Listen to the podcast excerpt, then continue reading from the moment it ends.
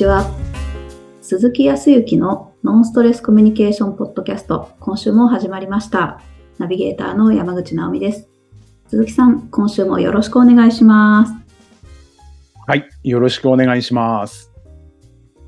新しいスタートでね、4月に入って皆さんも、こう、新天地だとか、いろんなところで活躍をされていらっしゃって、ね、春ももう真っ盛りというか、桜も場所によってはもう散ってね、はい、早かったですね。あっという間のような気がしますけど、はい、こちら、はい、沖縄はもう夏です。暑い。いや、夏かよっていう感じ。暑いですよ。えっ、と、先週、先週の頭、先週の頭かな？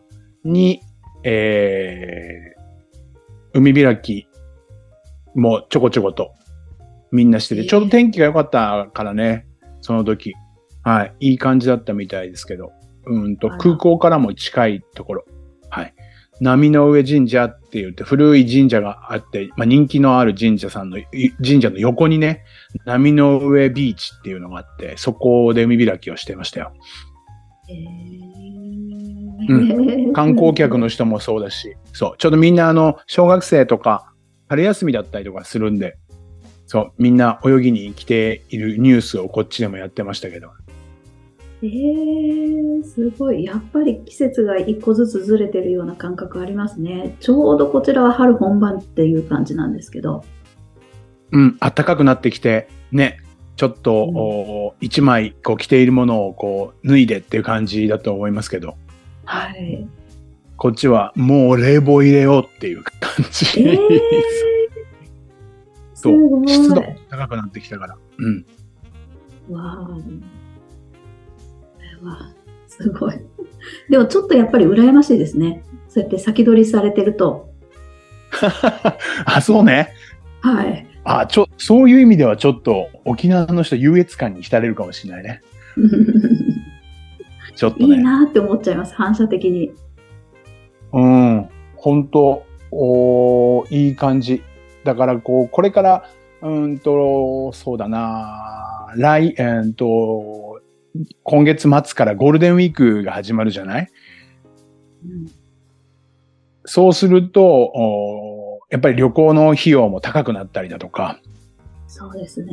ね、ひするんだけど、ちょうどこの4月の10日前後ぐらいから、えっ、と、その4月の末までぐらいは、沖縄は気候も結構安定しているし、うん。で、えーどちらかというとちょっと夏入ってきてるし、うん。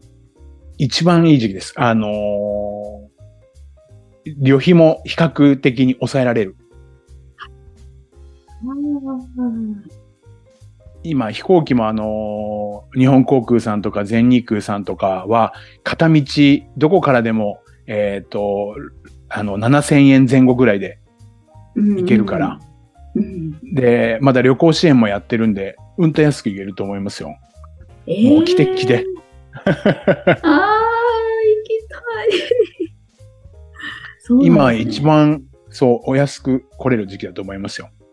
わあ、うんしかも海ももう解禁されて、うんいいですね。で、観光客の方も、うーんどんどん増えている。えっ、と、海外の方は、えー韓国とか台湾の人とか、うん。人が多いような気がするな。中国ではないね。台湾の人。あーものすごく多い。そうなんですね。この前、そう、うーんと、うん。なんか写真を撮ってもらいたそうだったんで、えーご家族の人に写真撮りましょうかって言ったら、全然通じなくて、あらと思ったら、はい、台湾の人でしたよ。へえ。そう。あら、いいですね。海外からも盛り上がってきましたね多く来てますんで。うーん。盛り上がってきましたね。もううんこのいい感じで行動的に前向きに進めればいいというふうには思いますんで、うんちょっと、まあ、頑張っていきますか。さあ、そんな中でなんか、ご質問があったって話を聞きましたよ。そうなんですよ。あのー口癖を何とかしたいっていうご相談を受けまして、口癖。はい、何かありますか？って言うんですよ。いやー、鈴木さなんにお聞きしますねっていう感じだったんですけど、はい。ど、どんな口癖ですか？あのーとか、なんか、あ。はい、人と喋るときに自分がそんなにあのって言ってるとは思ってなかったらしいんですけど、たまたま何かこう動画が残るシーンがあったみたいで、でなんて私うん。はあのって言ってたんだろうと。ほうほうほうほうほはい。なんか自信がなさそうに見えるから、それは直したいって言うんですよ。う。なるほど。そう見えたんだね、動画を見てね。はい。うん。確かに。相手が、まあ、そんなには思ってないのかもしれないけど、でも自分がやっぱり動画を、でもね、今、本当にすごいね、スマートフォンとかで簡単に動画が撮れて、自分の発信したいことを発信できて、時には YouTube に上げてみるとかもできるし、そこまでではなくてもね、えーっと、Facebook ですとか Instagram だとか、ね、そういうところで上げられるからこそ、自分のことが見れるっていうのはすごくいいことだとは思うんですよね。ああ、そっか。はい。人の振り見て我が振り直せって昔よく母親に言われたけど、自分、うんで人の振り見て我が振りって言って我が自分の振りがどういう振りをしてるかってそもそも分かんなかったからね昔は。そうですよね。そっか。気づいたっていうことは一つすごいことですね。確かに。だと思いますよ。僕自身もこの仕事を始めて動画にいろいろとお自分も撮撮ら撮ったり撮られたり、えーお相手の方を動画に撮ったりとかするけど、自分はもっと笑顔でいると思ったもんね。ニコニコしてると思ったけど、はい。全然笑ってないよとか。ほんとえ、え口開いてぼーっとしてんなとか。本当に思ったあそうで。すか。ええ面白い。ちょっと偉そう、偉そうには言うつもりはないんだけど、その時、うんと保険の業界では、ある程度収入を得てて契約も取れてきてて自信があったし、年齢としてももう30後半40歳ぐらいで、えっ、と、こう、意気揚々としてて自信があったのよ。うんその時に、うんといろいろと、その、勉強をするために自分の動画を撮って、普段の営業をしている時の自分の客観視しする勉強があったから、それを見た時に、愕然としたね。ええええ自信喪失。ええ俺こんなに、こんなな、こんななの？と思ったもん。本当未だに、そこはね、落ち込むというよりかね、結構ね、愕然とした。あららららと。ああ、そうなんですね。鈴木さんでもそんなことがあるなんて。もう、そこをあ乗り越えてきたというか、まあそ、それをクリアしてきたんですけど、うん。で、多くの人は特にね、えっ、と、女性の方は自分の動画を自分で見るなんて恥ずかしくてっていう人いるかもしれないけど、はい。一度なんか、こう、人に見せる必要はないんだけど、自分でね、どっかでうん普段何気なく、こう、話をしているような状況を動画に撮ってみて、うん。あの、見てみるといいよね。ええ自然に、こう、ややっているようなところ。そっか。で、僕もお今お話のあったように、えーとか、あーとかってその動画の中では本当に多かった。へえ、あ、そうなんですね。うん。確かに自分も思ったのは、うんと、そう、自信がないとか、うん。ななんかね、えー、あーうーんって言って、心ここにあらずみたいな感じで取られて、えー相手にとってなんか不誠実なんじゃないかなとか、いう風に感じたのは記憶にある。ええあーすごく深くではないけど、うんとうんそうやって取られちゃうんだろうなって、多分、あの、ご質問をいただいた方、うん。もう同じようにある程度は思ってらっしゃるんじゃないかなっていうふうには思ったね。そこでじゃあ、どう、どのように対処していくかっていうことなんですけど、はい。ナオミさん、ナオミさんもええとか、あーとかって少ないとは思うんだけど、なんか意識はしてるの？いやいやいやいや、そんなん、あの、私は、なんかって3文字をうん結構使ってるなっていう認識はちょっとあるんですよ。うん。多分、えーとかはもしかしたら少ないかもわかんないですけど、うん。自分の気持ちをこう落ち着かせるためなのか、うん。わかんないですが、い言っちゃう言葉は必ずありますね。そうね。特に、あの、途中途中の間で出てくるような言葉とか、うーんと、とはまたこのえーとかあーとかっていうのは前につけるじゃない？言葉の前につけたりとかするやつは、どちらかというと、これ癖になっていることもそうなんだけど、うんあの、大きく分けて2つ要因とすると、おー、はい。まあ、何かと言ったら、あーいわゆる自信がない。うん。初めてその話す内容を言おうとしているとか、はい。自信がなかったりとかする、その場に、が初めてだから、うん。いわゆる緊張しているとかね。ああ、ありますよね。うん、そう。で、これは何かって言ったら、うんと、外からプレッシャーがかかる。人が、その場で本当に見ている人が何人もいる前で話さなきゃいけないっていうスピーチとかの時も、外からのプレッシャーだよね。ああ、そうですよね。さらには、こそういう人の前で話すから、ちゃんと話さなきゃいけないっていう、内からのプレッシャーね。ああ、そういうこと、そうですね。はいはい。そういう時には、どんな人でもやっぱり、えーとか、あーとかっていうのは出てくると僕は思っています。ただやはり、うんさっき言ったように、えー、なんとかで、えー、うーん、それで、あー、うーんとかってずっとやってると、さっき言った不誠実だとか自信がないっていうことをプラス聞きづらくなっちゃうんだよね、相手が。内容が分かりづらくなっちゃうからね。そこはやっぱり少し注意をした方が確かにいいかもしれないね。ああそうですよね。で、一つは自信がない。外からのプレッシャーがとなるから、自信がないっていうことは何かって言ったら、初めてだとか、あまり回数をやったことがないとかっていうことから自信がないわけだよね。うん。となれば、一つ目の解決策は、はい。えっ、と、準備をして練習をしておくってことだよね。ああ、そっかそっか。はい。そその場で急に話さなきゃいけなくなったってなるとちょっと難しいかもしれないけど、まあ、まずは人前とかあカメラを前に、スマホを前に話をするのであれば、一つ何を話すっていう目的だけでも決めておくとか、うん。うん時間があるんだったらちゃんと話す内容っていうことを順序で決めておけば、それを話すだけだと思えば、A はなくなるから、そこは練習をする、準備をするっていうのは一つだよね。ああ、んそうですね。ああ、そっかそっか。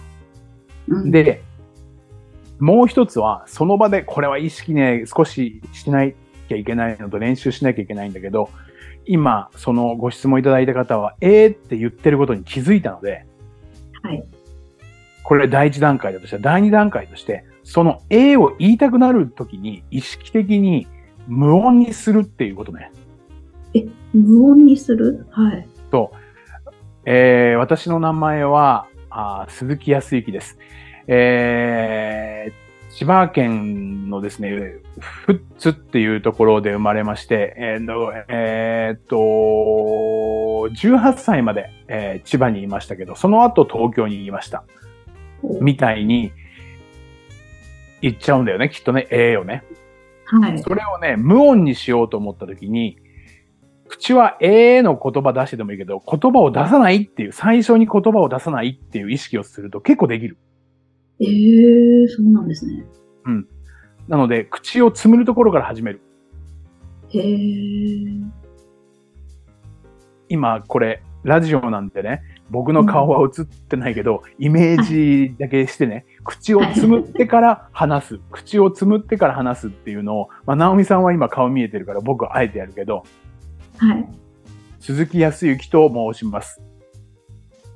千葉県富津市というところで生まれまして、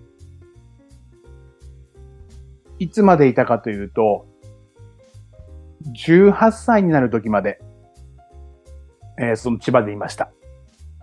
みたいに、言う前に口をつむる。おー。へー。そう。多くの人はね、結構口開いたまんまなってるのよ。はい。なので、えー、開いてるでしょ？空いてますね、A の時。はい。あとは、えー、えーってこうやって言った、言い終わった後に、私の名前は鈴木康之です。うーって。語尾でも開いてるのよ。はい、はい。開きっぱなしだと音が漏れちゃうでしょ？あー、なるほど。なので、私の名前は鈴木康之です。つむれるでしょ？です。はい。うん。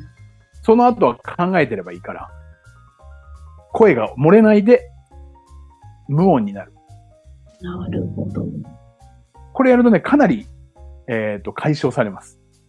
へえ、面白い。今の話をすると意識するのは話す前に口をつむるということもそうなんだけど、語尾に、語尾、言い終わった後になんとかです。なんとかで、そうすると、うーん、そう、あーとかってなっちゃうから、終わりはクッと締めるっていう語尾を意識すると、話し始めも口閉まってるから。っていう方がわかりやすいかもね。ああ、面白い。そっか。なんか恐怖症でついつい口開けっぱなしにして何かを言葉を発しちゃうんですよね。確かに。そう。特に A の場合は、A っていうのは四角く大きく口が開いているから、閉めとけば A 出なくなるんでね。そうでしょ。だから語尾の時にきちっと口を閉める。で、動画を撮ってみたら多分わかると思うんですけど、うん、A がなくなって今ちょっと時間が空いちゃったような気がして、これなんかこっちはドキドキしちゃうね。はい。A があった方が音が出てるからなんか落ち着くような気がするんだけど、実はこれは会話の中の間っていういい空間ができるので、相手は聞き取りやすかったりとか、その言って、言っている内容をちゃんと理解するためのいい間になるから、無音があったぐらいの方がいい。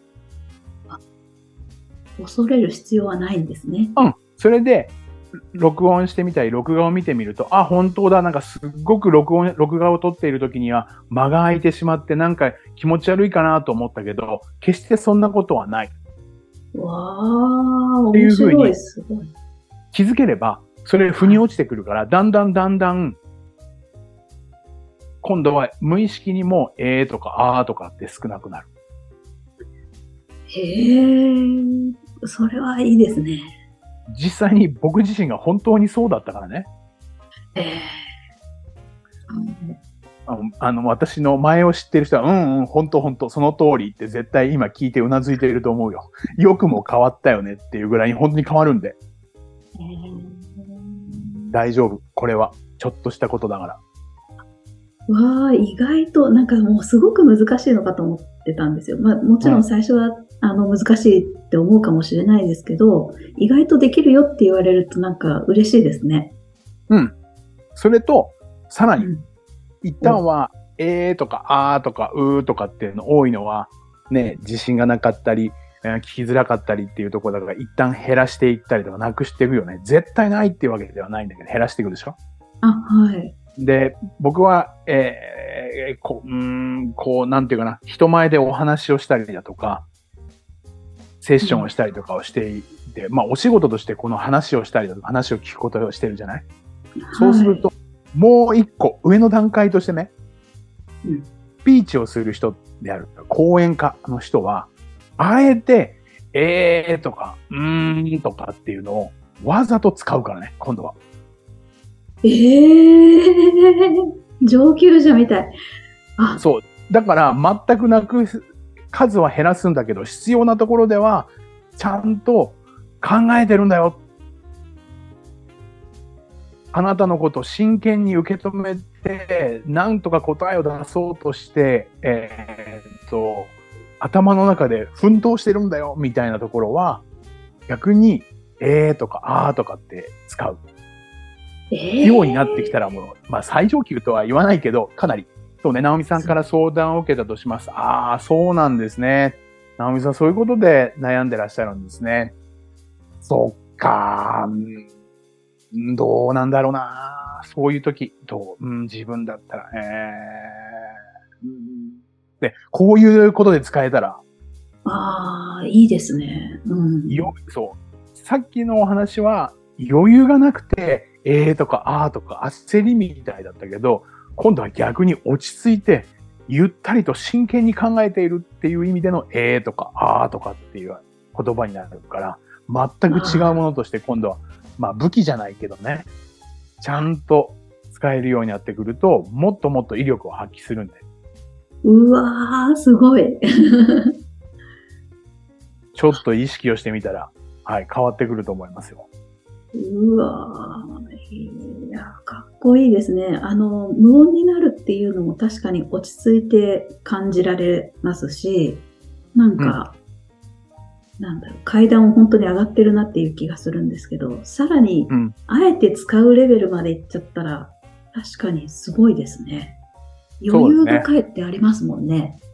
うん。うん。そう。これを言っちゃうと、なんか、ネタバレ見たくなるけど、あえて、あえて、そうだな。たまたま僕自身、まあ僕自身はそんそうく知識を持ってるわけじゃないけど、仮に答えが、直美さんから投げられた質問に対して、答えが比較的簡単に見つかったとするじゃない？ああ、それよくあるあると思っても、あえて、答えは分かってても、うん、どうなんだろうな、あーうん、えー、って考えたら、すっごく難しく考えて、ようやく答え出してくれたっていう、そういう感じになるでしょ？いやらしく言ったらね。はい。うんうんそのぐらいやっぱり、今度逆にここまで真剣に考えてくれて、答えてくれたんだってなれば、信頼だとか、うん時には説得力もついてくるよね。本当ですね面白いもんで、同じ発音のえーとかあーとかうーとかっていうのも、軽く使ってしまうと、自信がない、不誠実っていうことになるかもしれないけど、ちゃんと使えば、すごく信頼が置けたりとか、誠実さがあったりとか、しん、ね、信頼を置けるような人として取られるから、ぜひそこまで行っていただければというふうには思います。うわうわー、すごい面白い。もうそこまで行きたいなって思いますね。あー、嬉しい。なるほど。いや、勉強になりました。私もあの、気をつけたい言葉がちょこちょこあるので、やってみたいと思います。ぜひ。い、やー、ありがとうございます。はい。よろしくお願いします。それでは最後にお知らせです。ノンストレスコミュニケーションポッドキャストでは皆様からのご質問をお待ちしております。コミュニケーションでのお悩み相談や、こんな時どうするの？なんていうご質問を鈴木さんにお答えいただきますので、皆様どしどしご質問ください。ポッドキャストの詳細をご覧いただきますと質問フォームが出てきますので、そちらからご質問をいただければと思います。それでは今週はここまでとなります。また来週お会いしましょう。鈴木さん、ありがとうございました。ありがとうございました。